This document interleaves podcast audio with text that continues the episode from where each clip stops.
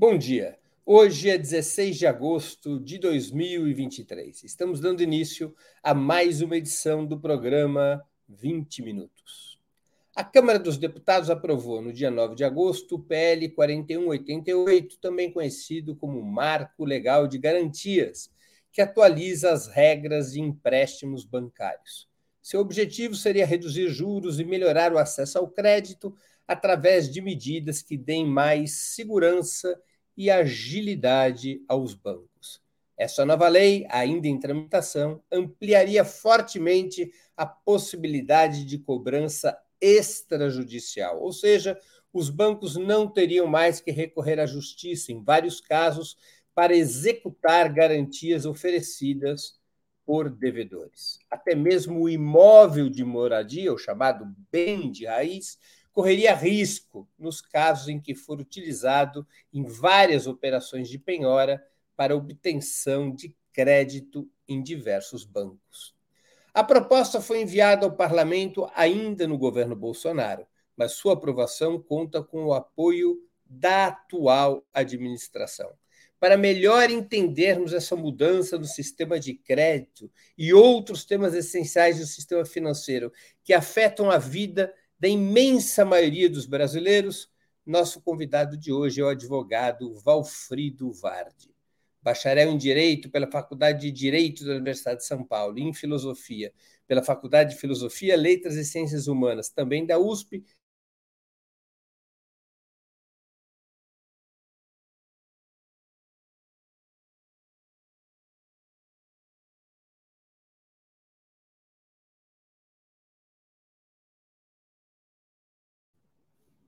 perdão, é, é um dos mais renomados advogados do país, especializado em litígios empresariais e presidente do Instituto para a Reforma das Relações entre Estado e Empresa, o IRI. É autor, entre outros livros, do best-seller O Espetáculo da Corrupção, publicado pela editora Leia. Já vamos começar.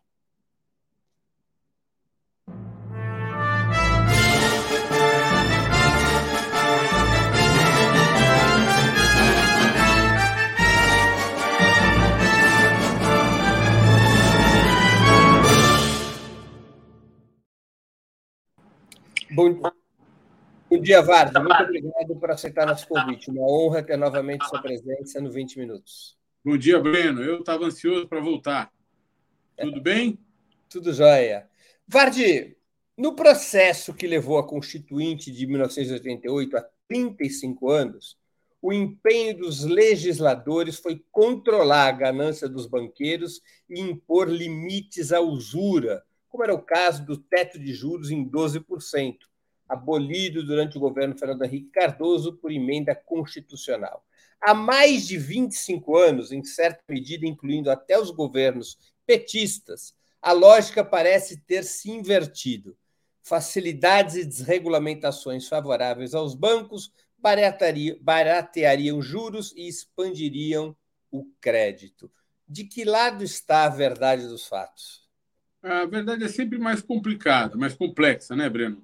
Mas vamos lá. É, eu, quando eu comecei a advogar, nos anos 90, é, havia à disposição do devedor expedientes de defesa dos seus direitos é, que, de certa forma, colocavam em xeque a celeridade, a rapidez com que os créditos eram, ao fim e ao cabo, recebidos pelos credores. Ou seja, a tutela do crédito, a proteção do credor era mais frágil no começo dos anos 90. Eu via um sem número de teses uh, de advogados de devedor, de pequeno, médio e grande devedor, vingarem no judiciário e relativizarem os créditos.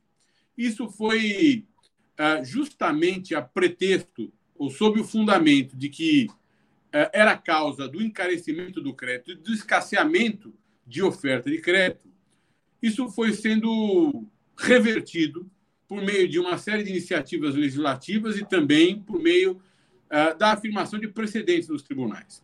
Todavia, o que nós vimos é que isso não determinou o aumento da oferta de crédito nem a diminuição do preço do crédito. Ou seja, uh, o aparecimento de uma tutela musculosa do crédito que favorece, evidentemente, os uh, prestadores de, de capital, ou seja, os prestadores de empréstimo, em detrimento dos tomadores de empréstimo, não levou a um barateamento do crédito. Nós temos as maiores taxas de, de, de juros reais a, a, aplicadas no mundo todo.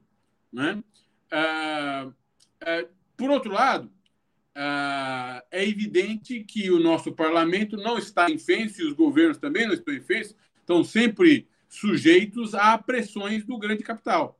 Ah, o projeto de lei 4888 é mais uma pressão do grande capital que facilita, desburocratiza. E nós também não podemos dizer uh, que, uh, de certa forma, leva à concreção os direitos dos credores com muito mais uh, facilidade, muito mais rapidez. O projeto foi aprovado na CAI, na Comissão de Assuntos Econômicos. Na realidade, um substitutivo do, do senador Weverton, do PDT do Maranhão, foi aprovado no CAI, um substitutivo que dá uma temperada, tira a abolição do bem de família, né? E, e recobra, por exemplo, o monopólio da Caixa Econômica Federal sobre o, o, o penhor de bens móveis. Faz uma, uma, um recuo né? esse, esse substitutivo. É. O, o PL 4888, que a gente está aqui conversando, o chamado Marco Legal das Garantias, segundo seus críticos, fragiliza a situação dos devedores, cujos bens poderiam ser arrestados sem ordem judicial, mesmo com essas mediações feitas no Senado, e fortaleceria os bancos duplamente, através da redução de custos para avaliação de garantias, que passaria a ser feita por instituições autônomas, e da des judicialização da liquidação dos bens em penhora. Qual é a sua opinião sobre essa avaliação? Esse desequilíbrio existe e ele pode acabar sendo maléfico à sociedade? Olha, é, essa avaliação é verdadeira, ou seja, a, o PL 4888 representa um benefício ao credor. O banco, os bancos, as instituições financeiras são é, credores por excelência, né? É, são, são uh, provedores de, de, de, dinheiro, são da, uh, fornecedores de dinheiro, fornecedores de capital. E, o, de, de, fato, o projeto cria uma série de facilitadores, como, por exemplo, a execução extrajudicial da hipoteca, a, a, a que você acabou de se referir. Então, garantia hipotecária pode ser executada uh, extrajudicialmente, ou seja, sem passar pelo judiciário, o que não significa dizer que um devedor que se sinta prejudicado não possa recorrer ao judiciário, mas não tem mais a execução judicial nessa hipótese. E isso, obviamente, abrevia a execução do crédito, ou seja, o recebimento do crédito pelo, pelo credor. Por outro lado, o credor vai, vai argumentar o seguinte: bom, mas eu tenho um crédito, esse crédito não foi pago, não é justo que eu receba o mais rápido possível. Isso não é bom para o sistema, isso não vai, de certa forma, uh, me incentivar a prover mais crédito no mercado de certa forma, isso também é verdade. Enfim, ah, não é possível avaliar os benefícios e os malefícios de uma lei ex ante, ou seja, a gente tem alguns estudos de impacto legislativo, mas nós não sabemos uh, exatamente quais serão os impactos dessa lei uma vez promulgada. O que nós sabemos olhando para trás é que, como eu disse no começo, esse movimento pendular que sai de uma frouxidão ou seja, de uma, de uma série de facilidades para o devedor e caminha para uma série de facilidades para o credor, não redundou numa, num barateamento do crédito. Ao contrário, redundou no encarecimento do crédito. Talvez não por conta da regulação, mas por conta, uh, efetivamente, do, dos grandes índices econômicos e do, da deterioração da economia brasileira. Mas, mas o fato é que o crédito é caríssimo no Brasil e não é abundante. Né? Escândalos recentes uh, de, de fraude uh, uh, empresarial, corporativa, como, por exemplo, o caso Americanas, e também o receio de reverberação sistêmica do, do, do problema de crédito, uma crise de crédito no varejo, logo depois da pandemia, que representou um problema para todo mundo, bom, tudo isso reforça ah, na cabeça do legislador e ah, da opinião pública, sobretudo mainstream, né, a importância do PL 4188. Agora, há modelos de tratamento da questão do crédito em outros países é, bastante diferentes dos que, do que está sendo adotado no Brasil. Por exemplo, há países que adotam é, limites legais às taxas de juros conforme as modalidades, considerando que o grande problema da inadimplência é a perda de renda, as pessoas perdem o emprego, perdem condições de pagar o empréstimo, mas o segundo maior problema é o tamanho dos juros. Quer dizer, você toma 100 reais emprestado, daqui um ano é 140, daqui dois anos é 250 e a pessoa já não consegue mais pagar. Há países que adotaram outro modelo. Por exemplo, na Europa, os países escandinavos adotaram outro modelo, tem limite para o crédito. Não é? Ou seja, esse, essas experiências internacionais não poderiam servir de inspiração para um modelo menos liberal Veja, nós, é, é importante deixar, claro ao teu, ao teu espectador que nós temos limites uh, para a prática de juros no Brasil. Tá? Nós temos uma lei de usura no Brasil que limita uh, a prática de juro entre particulares aos juros legais postos na lei, no Código Civil. só que essa taxa de juros não vale para o banco, não vale para as instituições financeiras, que são, por excelência, os uh, provedores massivos ou maciços de capital. São aqueles que o fazem de maneira profissional e disseminada nos mercados. Né? Uh, a taxa de lucro dos bancos, o lucro dos bancos é enorme no Brasil e por vários motivos, né? Porque eles são, eles concentram em si uh, um grande estoque de capital, uh, uh, seja capital próprio, seja capital dos depositantes, como você sabe, no Brasil o depositante, o dinheiro que a gente deposita no banco pode ser usado em parte pelo banco para emprestar no mercado financeiro, para emprestar no mercado de crédito. E isso, obviamente, a pretexto de facilitar o acesso ao crédito né? e movimentar a economia. Então, uh, os bancos são, por excelência, os grandes provedores de crédito e eles não se sujeitam aos, aos juros legais. Eles podem praticar taxa de, de juros de mercado, que, evidentemente, está sempre sendo regulada a partir da taxa de juros Selic, que é a taxa uh, de juros que o Estado, o governo brasileiro, paga pelos seus próprios títulos, os títulos da sua própria dívida. Uh, essa discussão é uma discussão em ebulição no momento, justamente por conta da suposta independência do Banco Central brasileiro, o Banco Central que toma decisões de fixação da taxa de juros. há uma pressão por parte do governo Lula para baixar a taxa de juros, acertadamente, na, no meu modo de ver, e uma resistência uh, do Banco Central, sobretudo a partir do seu presidente, de manter elevadas as taxas de juros. Há uma discussão corrente, uh, por exemplo, sobre o rotativo do cartão de crédito, que é aquele, aquela uhum. taxa de juros que se cobra juro sobre juro à medida em que o cartão uh, não, não, não, é pago, ou seja, o, o, o devedor, aquele que usa o cartão de crédito, é incapaz de pagar a fatura no dia e aí ele entra numa espiral de juros que pode chegar a 470, 500% ao ano, uma espiral da qual ninguém sai. Né? Nós sabemos muito bem que ninguém sai. E que leva à ruína das pessoas.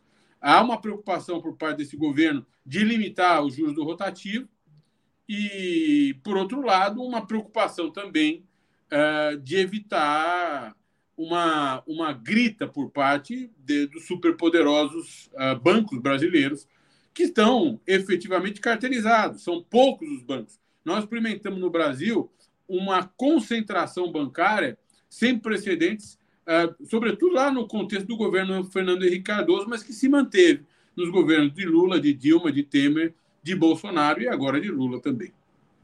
Uma, você é, é, tocou num assunto que, é, que eu queria é, repassar dizer, além do problema da alta taxa de juros, da alta taxa básica de juros, a chamada Selic, você tem o problema do spread bancário, ou seja, a diferença entre a taxa de captação, o que o banco paga para o depositante, e a taxa que o banco cobra dos créditos. O Brasil tem, há muitas décadas, o maior spread do mundo. E uma das explicações que estudiosos dão, e você mesmo acabou de dá-la, é que a concentração bancária facilita um spread gigantesco. Sim. O presidente norte-americano Franklin Delano Roosevelt, eh, nos anos 30, no chamado New Deal, uma das suas reformas principais foi quebrar com o monopólio dos bancos. Ele quebrou com a concentração bancária. Roosevelt não era nenhum comunista, Roosevelt não era socialista, Roosevelt era um homem do Partido Democrata, um defensor do capitalismo. Não está na hora é, deste tema, o tema da reforma financeira, da quebra dos monopólios bancários, ser colocado sobre a mesa pelo governo Lula? Mas não tenha dúvida. E a partir uh, de um olhar para a modernidade, Breno, porque uma das maneiras de quebrar esse monopólio é usar a tecnologia para levar uma, a uma maior desintermediação entre fornecedor e tomador de capital, de, de dinheiro. Né? Uh, por que, que nós temos que passar necessariamente por bancos para fazer essa relação, para estabelecer essa relação? E aí o aparecimento das chamadas fintechs, que são empresas financeiras do setor de tecnologia, ajuda grandemente nessa desintermediação e é o futuro dessa desintermediação. Né? Uh, na realidade, não é uma completa desintermediação, mas é uma desconcentração da intermediação ou da mediação entre uh, tomadores e, fornecedores de capital. Uh, não há dúvida alguma de que essa é uma tarefa essencial para que a gente possa alavancar o consumo e alavancar uh, o financiamento da, da, das empresas no Brasil. Nós sabemos muito bem que uma das uh, as, as principais causas de mortalidade empresarial no Brasil são os juros escorchantes para financiar a atividade empresarial né? Uh, e a falta de treinamento no exercício, na organização da atividade empresarial, e além da, além da burocracia. É, somado às dificuldades econômicas intrínsecas do país. O país é um país é, é, é um, representa um ambiente de negócio desfavorável, é, complexo, perigoso. Então você soma tudo isso, as empresas acabam morrendo muito, né? E as instituições financeiras não são diferentes, não são diferentes, né? Então é, não há dúvida, nós precisamos uh, abrir o mercado bancário, nós precisamos uh, de certa forma descartelizar é, cara, talvez a palavra cartel seja seja equivocada aqui, porque há uma série de alinhamentos é, que não mas, ou talvez não, porque cinco bancos controlam 87% do crédito, né? Tecnicamente é um cartel, né? Eu pressupõe alguma uma, série, uma, uma certa colusão entre eles, é, que eles atuem de maneira óbvia, eles estão organizados, eles se organizam no entorno, no entorno de uma federação de bancos, mas eu não poderia afirmar, nós não podemos afirmar que há uma colusão claro. entre bancos. Esse é o ponto. Né? né?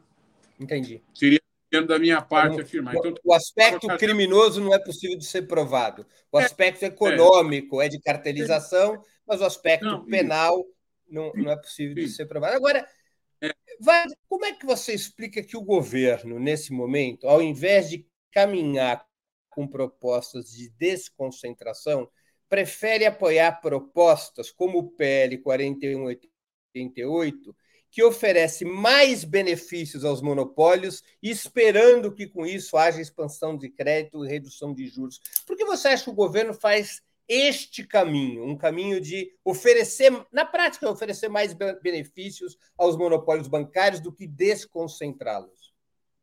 Eu acho que tem, pode ter três explicações, né? É, a, a, primeira explicação é, é uma explicação uh, de realpolitik. Né?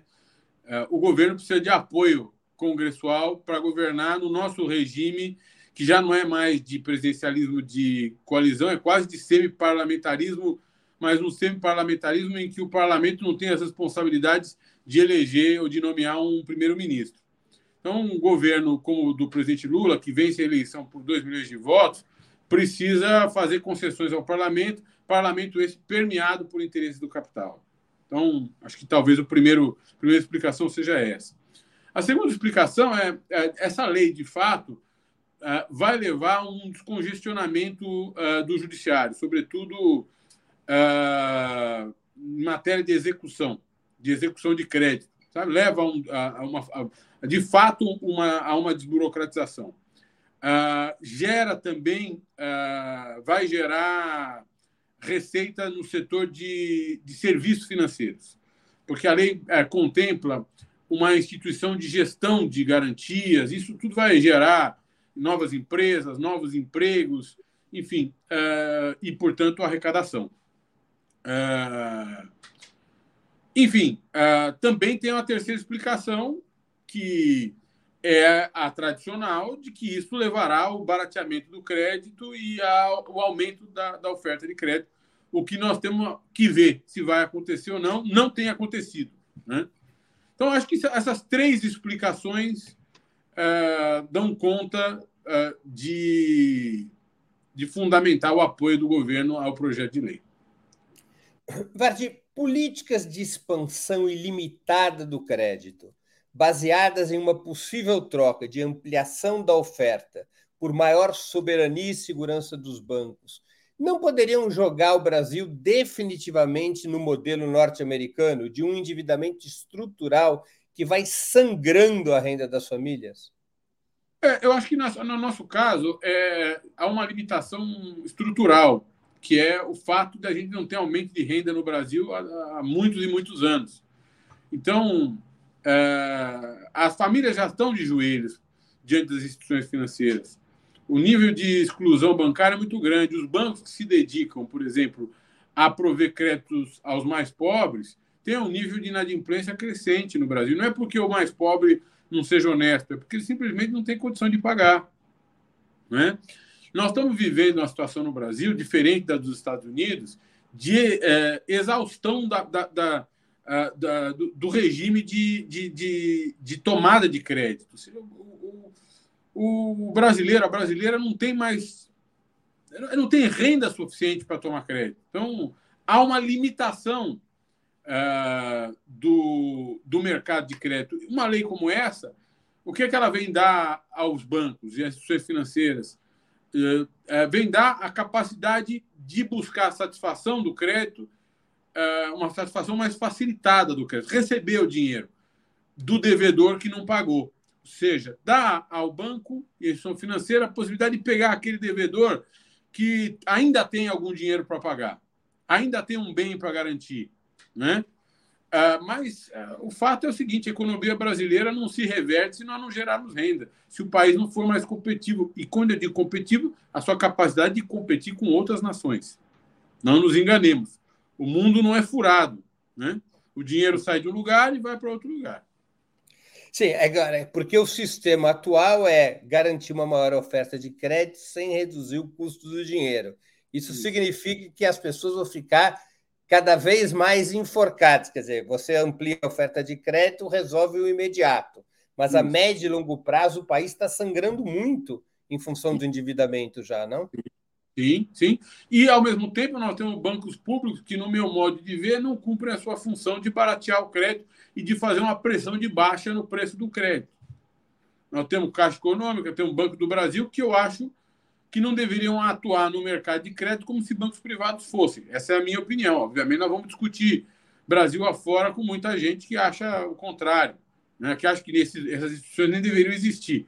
O que, o que para mim, parece, me parece uma sandice. Elas deveriam existir sim e deveriam ser mecanismos de regulação do preço do crédito. Vardi, atualmente 78,3% das famílias brasileiras estão endividadas e cerca de 30% estão inadimplentes, segundo dados do Serasa. O uhum. governo lançou recentemente o programa Desenrola para enfrentar esse problema. Você acha que essa medida, o Desenrola, poderá resolver as travas financeiras e jurídicas dos quase 72 milhões de brasileiros que estão com o nome sujo? Eu acho que em alguma pequena medida, sim. Para situações mais simples, de valores menores. Mas tem gente que está muito enrolado.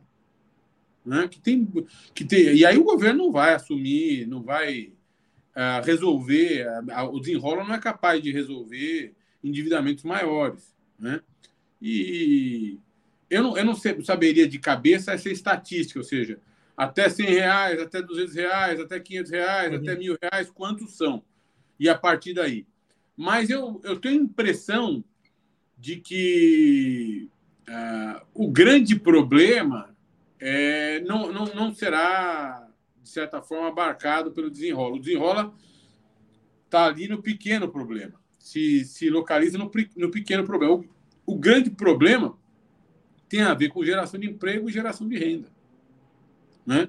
E, ao mesmo tempo, contenção da, da, do apetite da ganância das instituições financeiras, que se dá uh, baixando taxa de juros, que se dá uh, desconcentrando o mercado uh, de oferta de crédito e que se dá também com determinadas medidas restritivas da lucratividade dos bancos, que eu acho que deve, deveria haver. Segundo o estudo do SPC, 31% das dívidas de pessoas inadimplentes são no cartão de crédito, cujos juros, cujos, cujos juros anuais, você já citou, superam os 400%. Os bancos, acolhidos pelo Banco Central, desejam acabar ou limitar as possibilidades de financiamento sem juros no cartão, prometendo reduzir a taxa do crédito rotativo, já que compensariam essa redução com a cobrança de juros sobre mais operações. O governo não poderia fazer como em outros países, simplesmente fixar por lei um teto de juros para o cartão de, para o crédito rotativo no cartão de crédito? Acho que deveria e eu acho que fará. Agora, essa questão do, do parcelado sem juros ela é muito simples, né? São os grandes bancos querendo matar as fintechs que vivem uh, do parcelado sem juros e que ofertam e disseminam essa forma, que é a, é a forma prioritária de pagamento hoje em dia empregada pelo brasileiro. 75% das compras decorrem do uso do parcelado sem juros. E muita gente dirá: não, mas não tem nada disso de parcelado sem juros, porque o juro está embutido. Não é verdade. Vai tentar um desconto à vista, não consegue. Por quê? Porque no parcelado sem juros, o lojista e o banco acabam uh, meio que partilhando, não sei em, em, que proporção, não saberia dizer exatamente em que proporção, uh, acabam absorvendo esse juro para fomentar a venda, para fomentar o consumo. Então, uh, isso é, na realidade, Breno, isso é aquela, é mais uma vez a, as nossas elites econômicas sem compromisso com o país, né? Nós precisamos que as elites econômicas, que as elites uh, intelectuais, que as elites políticas tenham um compromisso com o país. Sentem e bu busquem convergência. Não, não, parem de olhar apenas para o seu umbigo. A questão do parcelado sem juros é simplesmente a tentativa de maior concentração do mercado uh, financeiro, no mercado financeiro. Tentativa dos grandes bancos de concentrar ainda mais. Também eu vi um estudo da Febraban, mostra também que eles imaginam que acabando com o juro, impondo juros sobre o crédito, acabando com o financiamento sem juros, uma parcela dos consumidores optará por fazer o parcelamento aceitando pagar juros e que isso expandiria o mercado dos próprios bancos, porque esses financiamentos sem juros passariam a ter juros a serem pagos. Né? Também tem esse é, é. elemento. Veja, são os bancos que, tão, que, que produzem 30, 40 bilhões de reais de lucro cada um por ano, querendo lucrar ainda mais. Vardi, com o PL 4188, será mais fácil tomar o imóvel de moradia pertencente a um devedor do que responsabilizar os acionistas das lojas americanas pela maior fraude financeira de nossa história? Não, eu acho que, eu acho que a gente tem que é, ponderar bem. O, o, substitutivo do Weverton, do senador Weverton, afasta o, a discussão do bem de família, ou seja... Só tem um caso de... que não, né? Sim, então, não, tem, tem alguns casos, tem algumas, já havia algumas exceções, né? mas ele afasta uh, majoritariamente. E eu não tenho dúvida nenhuma de que vai haver imputação de responsabilidade no caso das lojas americanas, Uh, só espero que seja no Brasil, que não seja nos Estados Unidos, para a gente não passar a vergonha de uma situação ocorrida no Brasil uh, levar a responsabilização em outra jurisdição, uh, justamente porque aqui as coisas não funcionaram bem. Antes, eu fiz essa brincadeira com os americanos, eu vou querer aprofundar um pouquinho isso daqui a pouco, porque eu, eu sei que você acompanha muito esse caso. É, no caso do imóvel de moradia, que é um, um, um elemento informativo que não está claro. Quer dizer, é, a pessoa, a, se a pessoa usar o móvel de moradia para aquilo que o projeto chama da multipenhora, ou seja, para pegar empréstimos em vários bancos, nesse caso a pessoa poderá perder seu imóvel. Claro, porque ela espontaneamente deu aquele imóvel, abriu mão dessa prerrogativa que a lei lhe confere. Já havia situações ah, ligadas à fiança, deu, deu, deu ah, toda, vez, toda vez que essa pessoa deu em garantia ah, esse imóvel e essa garantia é pressuposto de um empréstimo, é, ela, ela é, um, é um contrato acessório. A um contrato de empréstimo, de, de, com, com, com, com, se pratica juro, é, taxa de juro, enfim, remuneração, uh, é, o, a, a, o impedimento de execução do bem de família, de, de apreensão judicial, agora extrajudicial, e, e execução do bem de família, ele vai se esvanecendo. Havia outras situações também. Uh, há, há, há, também situações de natureza jurisprudencial. Então, um bem de família de valor muito vultoso, luxuoso, né? Uh, também era relativizado. A ideia é, que vem lá da lei do Homestead dos Estados Unidos é proteger a moradia, o lugar, o, o, o locus inviolável onde a pessoa tem onde cair morta. Bem, bem aí, bem por aí, né? Que é uma expressão curiosa, né? Ter um é. lugar onde cai morto. Porque é o lugar que a pessoa vive, não é o lugar onde a pessoa morre. Exatamente. Porque depois que morreu, não, tem, não precisa de mais nada. Vardi, o Brasil tem uma boa legislação contra crimes corporativos? É, eu acho que o Brasil tem uma ótima legislação contra crimes corporativos. Tem uma legislação uh, que é absolutamente suficiente. Ela vem sendo mal manejada. Ou seja, vem sem, tem, tem pouca concreção. Vem sendo mal utilizada. O, o caso, vamos direto ao caso mais famoso falar demais desse caso, porque eu advogo para. Sei. Mas, claro, mas uma observação genérica. O caso Lojas Americanas ele chama atenção pelo pouco destaque atual na mídia monopolista. Houve ali destaque quando ele rompe, depois um silêncio quase sepulcral. E por ser um crime corporativo amplamente reconhecido, mas sobre o qual nenhum dos operadores assume qualquer responsabilidade, ou sequer explica o que efetivamente ocorreu. Essa é uma observação até do jornalista Hélio Gaspari no domingo agora, e é, me parece bastante procedente. O sistema brasileiro de justiça ele é leniente com os crimes cometidos pelas grandes companhias e empresárias? Olha, uh, eu, eu, eu, vou falar em tese, tá? Vou falar em tese. Uh, nas situações em que há grandes fraudes, né, uh, até mesmo fraudes autodeclaradas. Né? A companhia vem a público e diz: houve uma fraude. Há elementos, indícios graves de que tem havido uma fraude aqui. Uh, normalmente há, há muita exposição pública sobre o assunto. Né? E, enfim, nós temos uma disparidade, o nosso sistema de justiça, sobretudo em matéria de, de tutela do crédito, é, ele se submete a disparidades de tratamento. A, a, ou seja, se você levar o Estado de São Paulo, tem uma cultura judicial. Se você levar o Rio de Janeiro, tem outra cultura judicial. Se ele for ao Maranhão, outra. Se for a Santa Catarina, outra. Ou seja, as coisas.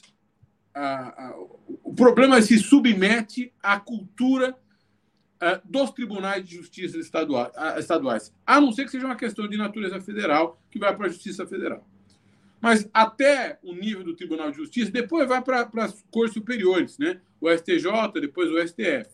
Mas no, até os tribunais de justiça, o Brasil é um país díspare em matéria de, de tratamento, porque cada tribunal tem sua peculiaridade.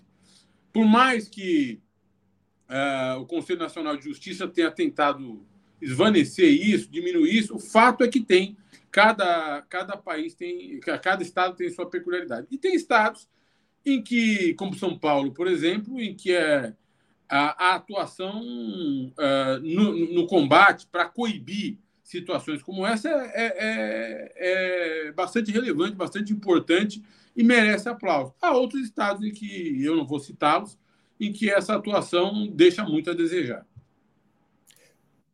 Os acionistas de uma grande empresa, como as lojas americanas, são eventualmente beneficiados por fraudes cometidas por seus executivos. Mas são inúmeros os subterfúgios legais que impedem sua responsabilização civil e penal. Não estava na hora de uma ampla reforma legal para colocar esses acionistas pagando mais claramente as contas pelos crimes corporativos? O, o Breno, eu, eu, sou assim, eu, eu conheço muito bem a, a, legislação a esse respeito. Eu faço 30 anos que eu só faço isso. Nós temos na lei de sociedades anônimas é, normas que levam à imputação de responsabilidade por abuso de poder de controle. Nós temos normas que mandam reverter dividendos pagos fraudulentamente, ou seja, o acionista recebeu lucro que não devia ter recebido, porque aquele lucro ele foi pago com base numa fraude.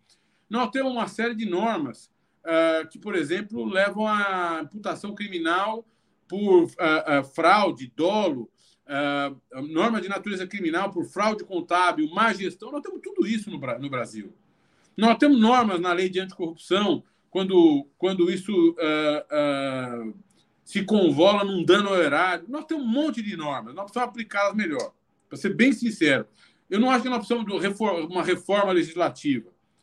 Né? O fato é que quando você tem gente é, muito musculosa, muito poderosa, é, evidentemente essas pessoas são capazes de contratar bons advogados, ter boa defesa, ter boa estratégia. O que nós precisamos é de uma vontade do Estado, vontade política do Estado, é, que uh, a, a, qual subjaza, subjaz o entendimento de que deixar uma situação dessa passar em brancas nuvens significa mandar um recado muito ruim para o país inteiro. De que coisas como essa podem acontecer e as pessoas vão sair impunes. É esse o problema. Nós precisamos de vontade política. Nós precisamos de. E aí precisa de pressão popular para que essa vontade política aconteça. Porque eu posso estar desinformado, mas eu tenho tentado acompanhar. Por exemplo, até agora já foram chamados a depor os executivos das lojas americanas. Mas os acionistas não foram tocados ainda, não é? Eu tenho falado muito sobre isso em juízo. Não posso muito falar, não, não gosto de falar. Não é que você possa, claro. mas não gosto de falar fora de juízo, porque seria. Não é elegante. Eu, enfim, mas claro. eu vou, vou responder com uma metáfora. Tá? Você está aí uh, em Brasília, não sei se você está no quarto de hotel, se está no escritório, enfim. Se você escondesse um alfinete no seu quarto, no seu escritório, e me chamasse para procurar esse alfinete, provavelmente eu não encontraria. Certo? Mas se tivesse um elefante no seu quarto de hotel, no seu escritório, nós, nós estaremos vendo, tem um elefante aí, ele estaria balançando a tromba, tal, e de repente ele, ele desaparecesse. Né? todo mundo saberia que ele desapareceu. É impossível não perceber que o elefante desapareceu da sua sala. Então, quando a gente fala de um problema de 50 bilhões de reais, é, não percebê-lo é algo muito difícil, é algo similar a não perceber o desaparecimento de um elefante. Vardy, nós estamos chegando ao final da nossa conversa e eu queria te fazer duas perguntas que eu sempre faço aos nossos convidados e convidadas antes das despedidas. A primeira, qual livro você gostaria de sugerir aos nossos espectadores? A segunda, qual filme ou série poderia indicar a quem nos acompanha? Maravilha. Eu acho que um, livro que eu tenho lido, comprei em Portugal, um livro estou terminando de ler, de uma jornalista uh, americana chamada Catherine Belton. Chama, uh, Os Homens de Putin. Como o KGB se apoderou da Rússia e depois atacou o Ocidente. Eu, eu não acho uh, que, que, que uma série de conclusões que a jornalista tira sejam verdadeiras. Eu nem acho que. Uh, não está muito certo para mim essa coisa de cleptocracia na Rússia. Não, não, não, me parece que um país como a Rússia uh, tenha uma burocracia e tenha um governo igual dos países africanos, ou de alguns países africanos. Uh, mas ela faz uma descrição da tomada de poder na Rússia pelo Putin, pelo KGB e pelo Silovik, que são os homens fortes do KGB, que é, é muito interessante. Muito interessante mesmo. Então, esse livro eu recomendo. Ah, o filme, eu, eu, assisti outro dia no avião um, um, um filme brasileiro ah, sobre Erasmo Carlos, A Minha Fama de Mal. Ah, eu vi esse filme. muito bonito, muito legal, muito bacana. Eu confesso que eu nunca acompanhei muito a carreira do Erasmo Carlos, e, e... mas eu senti curiosidade de assistir esse filme. E o filme é muito bonito por vários motivos, né? É, a, a mesma atriz representa todas as mulheres que passaram pela vida do Erasmo, todas as namoradas, esposas, até, não sei se a última, mas a, uma das últimas. Né? E é uma metáfora bonita é, sobre esse aprimoramento das nossas relações afetivas. É, no fim do dia, nós estamos todos procurando é, essa pessoa idílica, essa pessoa do porvir, e às vezes nós nos encontramos, às vezes não. O filme é muito bonito mostra a relação dele de amizade com o Roberto Carlos, com o Tim Maia, é muito legal. Alguma série? Ah, eu, eu assisti, tenho assisti os, os, três ou quatro capítulos dessa série do Arnold Schwarzenegger, o Arnold, e achei muito, muito bacana, porque mostra a permeabilidade uh, uh, da sociedade americana. Né? Vem um estrangeiro, um austríaco, é esse cara vira fisiculturista, campeão, muitas vezes campeão mundial de fisiculturismo, mas ele, ele resolve virar artista de cinema e se transforma numa celebridade mundial, nos maiores nomes do cinema de Hollywood. E aí, não contente com isso, ele resolve ser político e vira governador da Califórnia. Eu acho uma história é, muito interessante e muito elucidativa sobre as, as novas e grandes democracias, como o Brasil e como os Estados Unidos. Porque há um paradoxo de permeabilidade e impermeabilidade, tanto no Brasil quanto nos Estados Unidos. A gente acha que as classes sociais são permeáveis, e de fato elas são, como mostra o exemplo do, do Arnold Schwarzenegger, mas ao mesmo tempo são países uh, governados por elites inexpugnáveis. É, é, e esse é um paradoxo interessante. Vardi, eu queria agradecer muitíssimo pelo seu tempo e por essa conversa, como sempre, tão interessante. Muito obrigado por ter aceito o nosso convite. Eu que agradeço, me convide outras vezes, é sempre bom te rever e rever teu público. Um grande abraço, Varte. Agradeço a todos e todas que assistiram a esse programa, em especial aqueles e aquelas que puderam fazer contribuições financeiras ao nosso site e ao canal de Ópera Mundi no YouTube. Sem vocês, nosso trabalho não seria possível e não faria sentido. Um grande abraço a todos e a todas.